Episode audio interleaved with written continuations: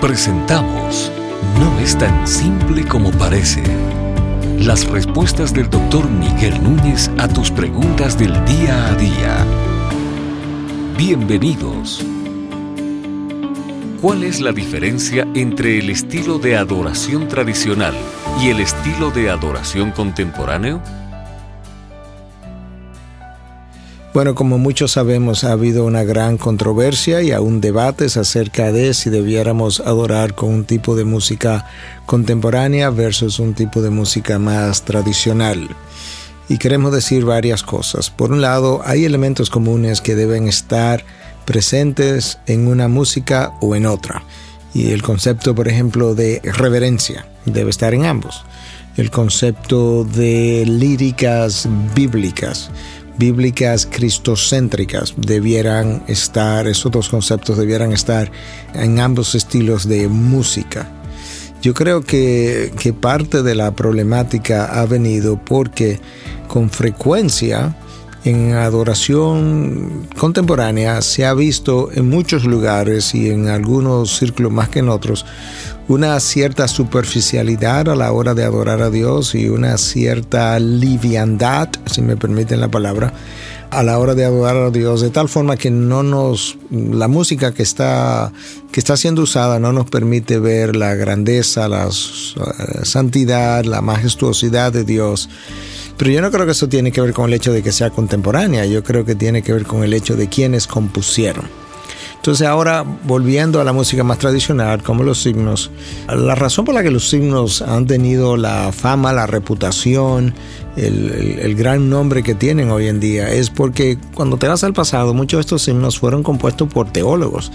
Y cuando hablamos de teólogos no estamos hablando de profesores de seminario y cosas de ese tipo, sino gente que conocía teología, gente que había estudiado la palabra, que había escudriñado la palabra y había compuesto de lo que había aprendido. Tú puedes hacer eso en música contemporánea.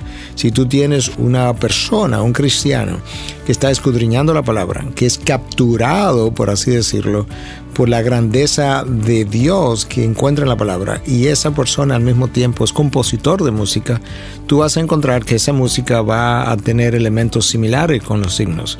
Va a guardar la santidad de Dios, va a expresar la grandeza de Dios, va a hablar del poder de Dios y va a ser cristocéntrica.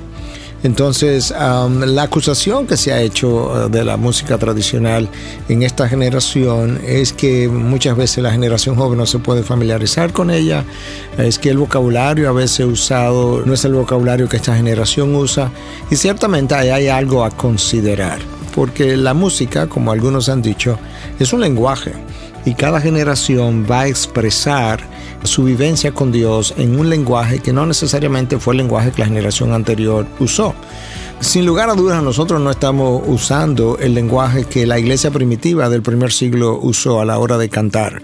No importa si son himnos o si, si, es la música contemporánea, con certidumbre nosotros no usamos el mismo estilo de música que esa generación tuvo, simplemente por la enorme diferencia en tiempo, en cultura, localización y legado incluso que nosotros, que nosotros tenemos versus el legado que esta gente recibió, que fue un legado ampliamente judío.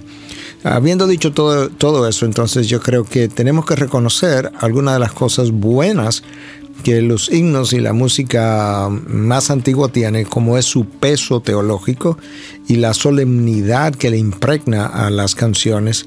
Y tenemos que reconocer entonces algunas de las cosas buenas que la música contemporánea tiene, y es que permite a la nueva generación relacionarse mejor a través de un lenguaje que realmente expresa su corazón, su mente, su forma, su forma de expresarse, lo que se llama el lenguaje del corazón pero tenemos que entonces ayudar a la generación de ahora a entender que si va a componer, debe hacer lo mismo que el pastor que va a componer un sermón.